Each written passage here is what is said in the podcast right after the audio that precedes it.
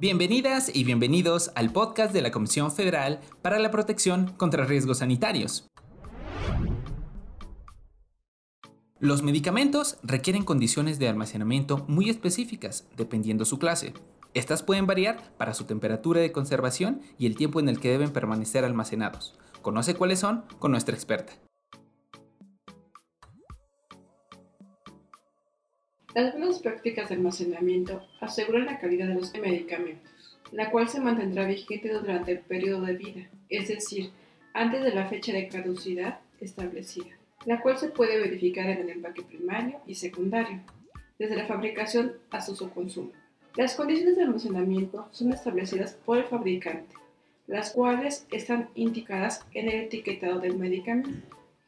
En el suplemento por establecimientos dedicados a la venta y suministro de medicamentos y demás insumos para la salud, sexta edición 2018, específicamente en el capítulo 10, manejo y almacenamiento de los insumos para la salud, en la cual se indica que los establecimientos que se dediquen a la venta por mayor o por menor deberán contar con procedimientos normalizados de operación en el cual deben de fijarse las condiciones de manejo y almacenamiento de insumos teniendo en cuenta las condiciones de almacenamiento que indique el fabricante para que los insumos no sufran alteraciones ni modificaciones.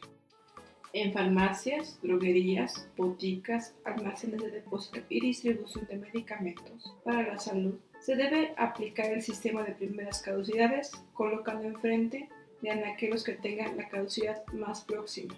Asimismo, se debe hacer limpieza de mobiliario y los productos evitando que se deterioren y contaminen con productos de limpieza. En general, los establecimientos deben de mantener una temperatura de no más de 30 grados centígrados y una humedad de no más de 75%. Para comprobar que se cumple con las condiciones de almacenamiento, se debe contar con un registro, ya sea manual o automatizado, de temperatura y humedad las cuales deberán de medirse con instrumentos calibrados. Los medicamentos que requieren ser almacenados en refrigeración deben ser de uso exclusivo y deben de mantenerse a una temperatura de 2 a 8 grados centígrados. Los insumos no deben de congelarse. Para insumos en congelación debe mantenerse la temperatura de congelación entre menos 25 y menos 10 grados para conservar los insumos para la salud que lo indiquen en la etiqueta, así como para congelar geles refrigerantes. En el numeral 3 de este capítulo se tienen establecido las condiciones de conservación, que son temperatura de congelación se encuentra entre menos 25 y menos 10 grados centígrados. Temperatura de refrigeración controlada, que es la temperatura que se encuentra entre menos 2 a menos 8 grados centígrados y permite excursiones a temperatura de 0 y 15 grados centígrados siempre que la media cinética no exceda los 8 grados centígrados. Temperatura de refrigeración entre 2 y 8 grados centígrados. Temperatura fresca, que es la temperatura que se encuentra entre 8 y 15 grados centígrados.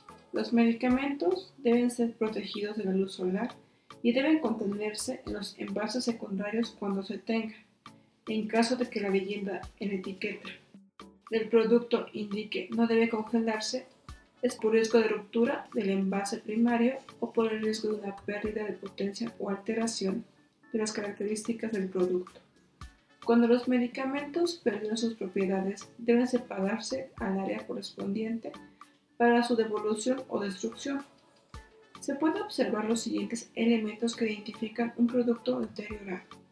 Empaque decolorado, empaque manchado por rastros de humedad o enmohecimiento, empaque inflado anormalmente, cambios de color del envase, ruptura del envase, tabletas rotas o pulverizadas por el blister, líquidos transparentes con partículas anormales. Muchas gracias a nuestra experta. Todos estos elementos son indispensables para asegurar la calidad, eficacia y seguridad de un medicamento. Gracias por acompañarnos en este gran episodio.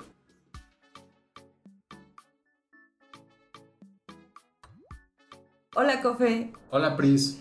Oye, ¿ya estás viendo lo de tu servicio social? No, no sé en dónde hacerlo. ¿Tú investigaste algo? Sí, fíjate que justo acaba de haber una publicación de la COFEPRIS en la que abren la primera convocatoria para realizar el servicio social ahí. Súper, ¿y qué perfiles piden? Pues si estudias alguna carrera relacionada con comunicación, medicina, administración y ciencias sociales y tienes capacidades en hacer gráficas y en general para temas de salud, saber analizar información, redactar reportes e identificar variables, puedes participar. Órale, yo sí quiero estar ahí. ¿Qué tengo que mandar? Solo tienes que mandar tu CV a serviciosocial.cofepris.gov.mx. La convocatoria es abierta y no hay fecha límite. Hashtag seré Cofepris. Encuéntranos en Facebook, Twitter e Instagram como arroba Cofepris, así como en LinkedIn como Cofepris. Este programa es público, ajeno a cualquier partido político. Queda prohibido el uso para fines distintos al desarrollo social.